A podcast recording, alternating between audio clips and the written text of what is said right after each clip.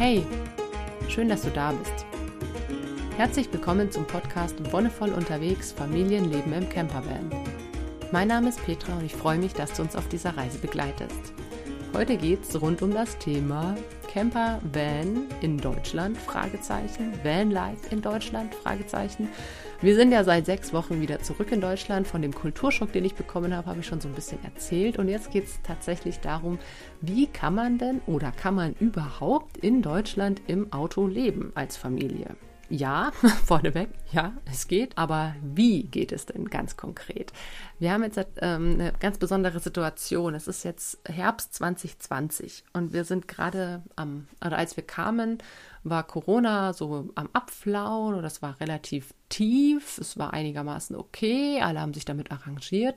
Und jetzt seit einer Woche ungefähr haben wir wieder einen krassen Anstieg, zehn Tage vielleicht, und man spricht von der sogenannten zweiten Welle. Und das ist natürlich was ganz Gefährliches. Nein, ich habe keine Ahnung. Es ist ganz natürlich, dass das kommt. Also verschiedene Virologinnen und Virologen haben davor gewarnt.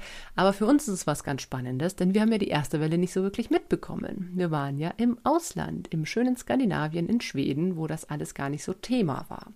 Und deswegen ist es jetzt eine ganz besondere Folge, denn ich werde natürlich irgendwann anders, wenn es Corona vielleicht nicht mehr gibt, wenn es das überhaupt irgendwann nicht mehr gibt, nochmal resümieren, wie es dann ohne Corona ist. Aber mit Corona hat man doch tatsächlich, so wie es ich empfinde, einige Einschränkungen. Angefangen damit, dass wir nicht so viele Leute besuchen können, wie wir gerne wollen.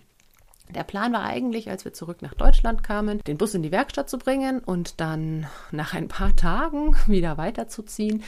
Äh, was allerdings schon daran scheiterte, dass der Bus gut zwei Wochen in der Werkstatt war, weil auch in Deutschland uns niemand wirklich helfen konnte. Also er war in der Peugeot-Werkstatt und die haben sich sehr ausgiebig um unser Auto gekümmert, aber konnten den Fehler nicht finden. Letztendlich war es dann tatsächlich ein altes Kabel, das irgendwie schon 300 Mal geflickt war und einfach total durch war. Und seit die dieses Kabel gewechselt haben, läuft zum Glück der Bus wieder einwandfrei. Der Motor startet und er schnurrt. Und jetzt haben wir natürlich mal wieder Probleme mit dem Scheibenwischer, aber Scheibenwischer ist jetzt nicht ganz so schlimm. Okay, aber das Auto stand da tatsächlich zwei Wochen in der Werkstatt.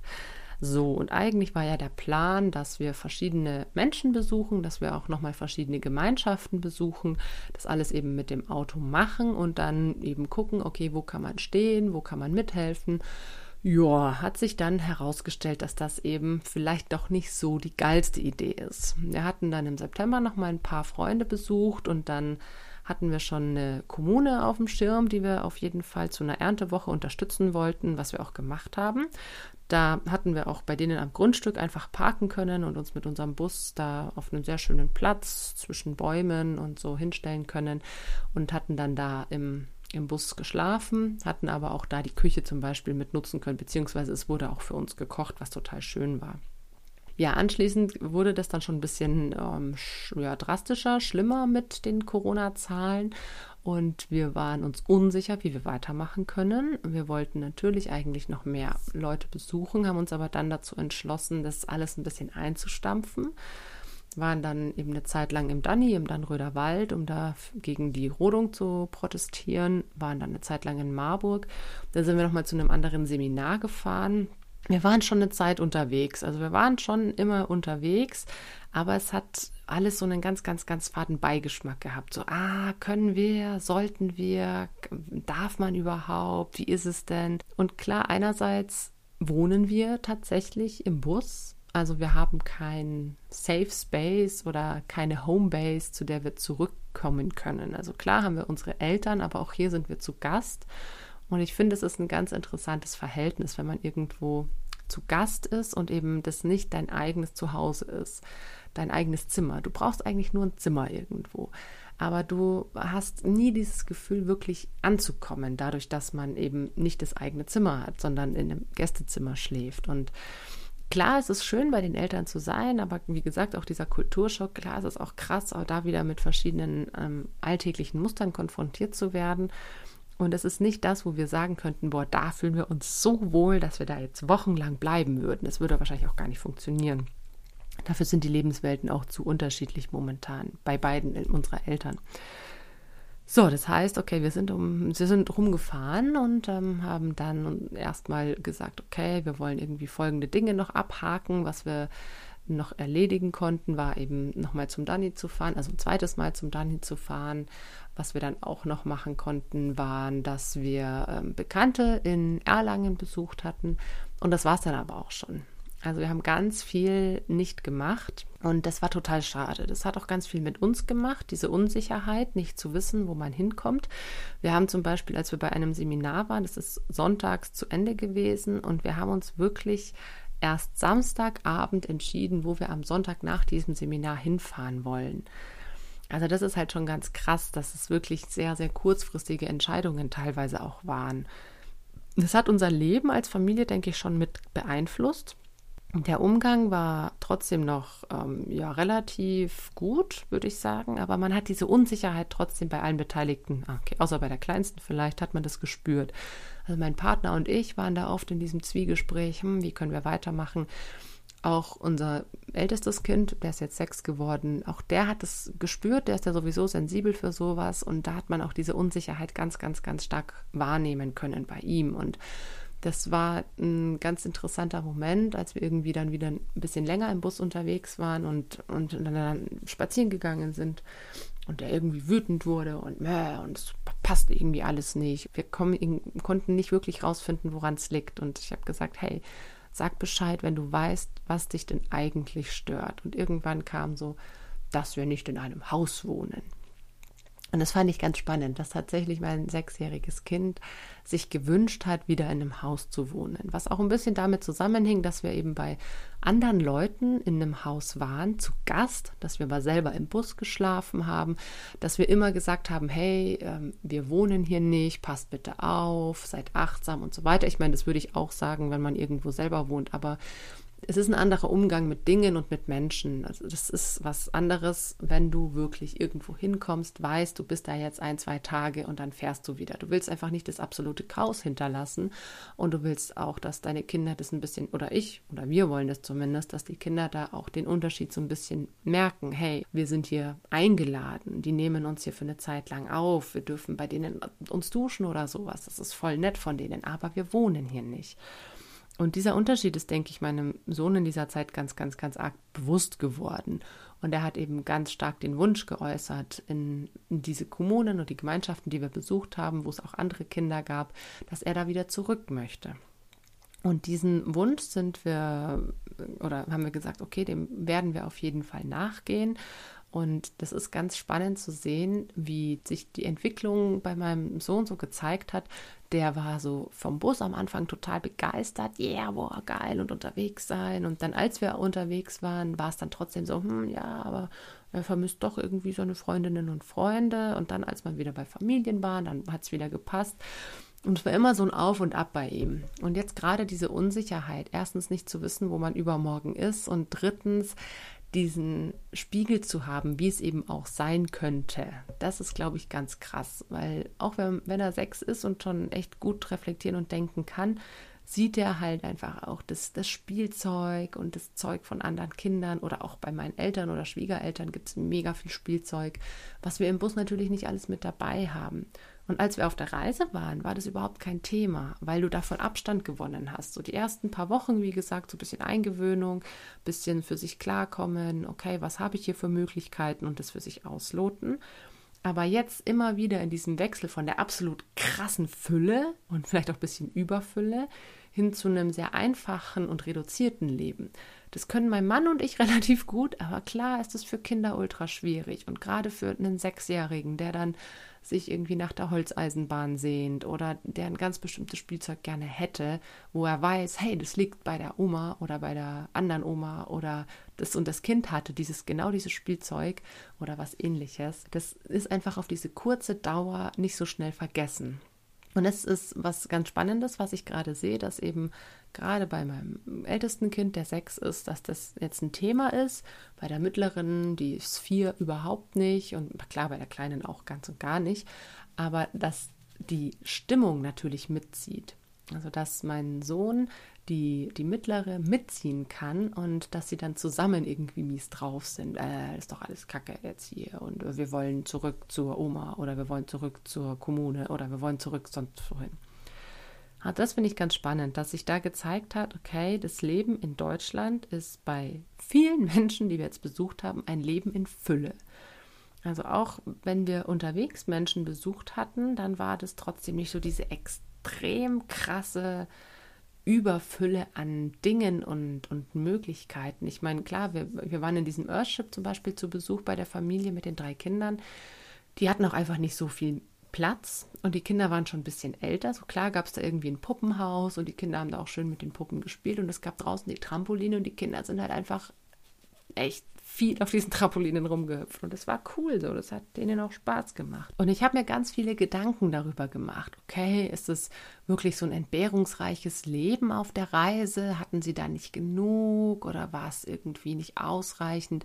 Glaube ich gar nicht. Nee, ich finde es ganz spannend, sich auch mit dem Thema Konsum zu beschäftigen, weil Konsum natürlich nicht nur heißt, dass ich etwas konsumiere im Sinne von Essen oder zu mir nehmen oder anziehen zu kaufen oder generell was zu kaufen, sondern Konsum heißt natürlich auch Dinge zu, ja, für sich einzunehmen, zu konsumieren im Sinne von, ich kann Spielzeug konsumieren, so wie ich Medienangebote konsumieren kann. Ich kann dieses Angebot an Spielzeug in mich aufsaugen. Und das finde ich ganz spannend, weil da kannst du einen Vergleich ziehen zwischen Spielzeug und Fernsehen. Also es jetzt, sind zwei verschiedene Welten, ich weiß, aber es funktioniert nach ganz ähnlichen Mechanismen. Wenn viel Spielzeug da ist und die Kinder viel Gelegenheit haben zu spielen, dann spielen sie und spielen sie und spielen sie und spielen sie. Und das ist auch cool so. Wenn du ihnen die Gelegenheit gibst zu Fernsehen, dann werden sie Fernsehen und Fernsehen und Fernsehen, also ab einem gewissen Alter. Ich fand es sehr cool, dass mein Sohn mit drei oder vier, als wir in Schweden waren, mit vier war es, genau, äh, irgendwie vorm Fernseher gesessen ist bei einer Freundin und nach zehn Minuten gemeint hat, das ist ja voll langweilig, weil das Fernsehen nicht gewohnt war, wenn man da still sitzen muss und er sich lieber bewegen wollte. Ja, und weil das vielleicht auch irgendwie nicht ganz gecheckt hat, weil er in der Mitte vom Film dabei saß. Okay, aber anderes Thema. Auf jeden Fall, ähm, genau, haben wir auch so ein Tablet zum Beispiel, wo so kleine Rätsel drauf sind. Wenn, wenn wir länger Auto fahren, können die da mit dem Tablet rumspielen. Und da ist es das Gleiche. Da konsumieren sie und konsumieren sie und konsumieren sie. Und irgendwann, wenn du es ihnen nimmst dann ist erstmal der Protest groß. Äh, und das ist, das ist ein Loch, in das sie erstmal reinfallen. Und es ist beim Spielzeug tatsächlich ähnlich. Das ist auch Konsum, Konsum, Konsum, Konsum. Ich konsumiere mein Spielzeug und dann als danach erstmal, wenn du dann ein paar Tage kein Spielzeug hast, eine ganz große Leere. Und du weißt auch erstmal nicht mehr so recht, was du mit dir anfangen sollst. Das ist ein interessanter Prozess. Also ich finde es auch ganz spannend, wenn man irgendwie Erwachsenen ihr Spielzeug wegnimmt, sprich ihr Handy oder ihr Laptop oder was auch immer. ihr Auto, manchmal ist es ja auch tatsächlich das Auto, wo konsumiert wird. Wie auch immer, wenn man das wegnimmt oder wenn die Gelegenheit nicht da ist, kommt erstmal dieses Loch, diese Leere. Und die will gefüllt werden. Und es bedarf erstmal wieder ganz viel Kreativität und Eigenleistung, sich zu überlegen, okay, was mache ich denn jetzt eigentlich? Für uns als Eltern ist ganz klar, okay, wir müssen in dieser Zeit ein paar mehr Angebote machen. Sprich, okay, hey, hast du nicht Bock, was zu basteln? Hast du nicht Bock, draußen Kastanien sammeln zu gehen? Hast du nicht Bock, dass wir eine Runde mit den Rädern um den Block düsen oder was auch immer? Es darf da tatsächlich mal auch viel mehr Angebot sein, was von elterlicher Seite reinkommt. Denn es ist ganz schwierig, aus diesem Loch selber wieder rauszukommen, gerade wenn man vier, fünf oder sechs ist. Manche Erwachsenen würden das auch brauchen, wenn die irgendwie in einem Konsumloch sind, dass jemand sie an die Hand nimmt und sagt, hey komm, lass uns doch einfach mal zusammen ein Bild malen oder lass uns doch einfach mal zusammen in den Garten gehen oder keine Ahnung was. Also dieses an die Hand nehmen, das ist schon wichtig, weil gerade Kinder auch lernen müssen, eben damit umzugehen. Und weil es am Anfang so super schwierig ist, ist es schön, wenn da jemand da ist und Angebote macht. Und irgendwann kommen sie selbst drauf, ah ja, ich könnte ja das und das machen. Und das ist dann auch schön, wenn man eben Dinge hat, wo man sagen kann, hier zum Beispiel hat mein Sohn ein Buch selber gemacht und in dieses Buch eben verschiedene Sachen reingemalt oder sich selbst Rätsel ausgedacht. Und dann kannst du vielleicht dieses Buch wieder rausziehen. Hey, magst du da nicht ein paar Seiten noch dazu machen? Oder eben gerade, wenn man draußen unterwegs ist, hey, wollen wir nicht irgendwie ähm, draußen gucken, was es gibt, äh, keine Ahnung, irgendwas eben sammeln. Oder jetzt gerade im Herbst haben wir jetzt ein paar Mal einfach Laubhaufen gemacht, um da reinzuhüpfen und sich im Laub ein bisschen zu wälzen oder sowas. Es ist auch tatsächlich ganz viel Achtsamkeit mit dabei. Also ich denke, dass es ganz wichtig ist, darauf zu achten, okay, was braucht mein Kind denn jetzt wirklich? Ist es tatsächlich das Spielzeug, nach dem es verlangt? Ich will aber jetzt mit der Holzeisenbahn spielen. Oder ist es eine, ja, eine Reaktion auf diese Leere, die da kommt? Und kann man diese Leere nicht auch anders füllen? Und ich denke, ja, es geht, auch wenn man im Bus oder im, im Campervan begrenzte Möglichkeiten hat. Also wir haben immer was zum Malen. Kreativ werden ist immer eine ganz gute Fülle eigentlich oder eine ganz gute Möglichkeit, sowas zu kompensieren. Was malen. Und dann kannst du auch Sachen auspacken, die du vielleicht nicht so oft auspackst. Die Wasserfarben, die Ölkreiden, keine Ahnung, Fingerfarben, was man halt so dabei hat.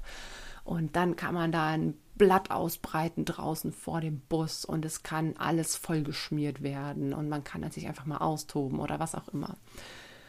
Und es ist, es gibt verschiedene Typen von Kindern, das weiß ich. Also eben mein Sohn ist da, wie gesagt, relativ sensibel. Es gibt welche, da kann man sagen, hey, komm, wir gehen jetzt irgendwie zum nächsten Berg und wandern da hoch. Es gibt auch Kinder, die finden das total geil. Und deswegen ist es ganz wichtig, sich zu überlegen, okay, wo kann ich mein Kind abholen, wo kann ich ihm ein Angebot machen, dass, ihn, dass es das Kind auffängt und eben diese Lehre so ein bisschen raus, rausholt oder auffüllt. Wenn du merkst, dass du selber in so ein Loch fällst, dann ist natürlich schön, wenn du dir selber Angebote machst. Also ich habe zum Beispiel bei mir gemerkt, dass ich auch in, ähm, ja, ich bin in kein Loch gefallen. Ich habe ja von diesem Kulturschock erzählt. Ich bin eher in so ein Loch gefallen im Sinne von Überforderung, Überangebot, Überfülle von Dingen. Und sich da, ich musste mich da ganz konkret zurückziehen, wieder ganz sammeln, bei mir sein, in meine Mitte kommen. Und das sind Sachen, die ich ganz spannend finde, eben zu sehen, wie unterschiedlich Menschen da sein können. Manche, die gehen mehr ins Außen, manche, die gehen mehr ins Innen und zu gucken, brauche ich aber auch selber eine Unterstützung dafür. Und wenn du merkst, du brauchst da auch eine Unterstützung, dann, wenn du nicht irgendwie mit einem Freund oder einer Freundin oder einem Partner oder einer Partnerin unterwegs bist, dann versuch dir irgendwie über soziale Kontakte das zu ermöglichen. Ich weiß, dass das manchmal schwierig ist. Also gerade wenn man allein unterwegs ist, ist es mal leichter, mal schwieriger. Ich meine, man muss die anderen Löcher nicht stopfen, aber die Löcher bei sich selber zu füllen, ist manchmal auch genug, genug, genug Arbeit. Und da können tatsächlich einfach gute Bekannte auch schon helfen und dich auffangen. Jo, und damit ähm, ja, bin ich gespannt, wie es bei uns weitergeht. Ich will dir einen kleinen Ausblick geben. Also wir haben jetzt eben ein paar Gemeinschaften besucht, weil wir für uns auch ausloten wollen, wo soll es denn nach unserer Elternzeit hingehen, die ja jetzt noch gute elf Monate dauert. Und wir werden bei ein paar Kommunen tatsächlich in diese Kennenlernprozesse einsteigen. Also für ein paar Wochen mal in den Kommunen, in den Gemeinschaften leben und da die verschiedenen Abläufe und Strukturen kennenlernen. Da werden wir eine Zeit lang tatsächlich nicht mehr im Bus leben, sondern kriegen Zimmer in Kommunen, ähm, kriegen eigene Zimmer. Wow, krass, okay, es wird auch nochmal spannend. Aber wir werden auf jeden Fall weiter an dem Plan festhalten, nochmal im Winter, wenn es zum Sauen und zum Kaltwerden anfängt, doch nochmal nach Süden zu fahren, wenn es die Corona-Situation zulässt. Also das ist halt jetzt was, was uns auch einfach echt immer wieder vor Augen geführt wird. Du brauchst keine Pläne machen, weil Corona zerstört dir sowieso alle Pläne. Und deswegen werden wir uns überraschen lassen, ob es möglich ist, ob es sinnvoll ist, ob es für uns eine Möglichkeit darstellt, das nochmal irgendwie anzugehen oder ob wir dann doch eher hier in Deutschland bleiben. Wir werden es sehen. Ich werde dich auf jeden Fall auf dem Laufenden halten. Vielen Dank, dass du heute dabei warst. Danke fürs Zuhören und wie immer, wenn dir die Folge gefallen hat, dann lass gerne einen Kommentar oder eine Bewertung da oder teile die Folge auch gerne. Wir hören uns dann in circa zwei Wochen wieder. Bis dahin wünsche ich dir alles, alles Gute, bon voyage und einen wonnevollen Tag.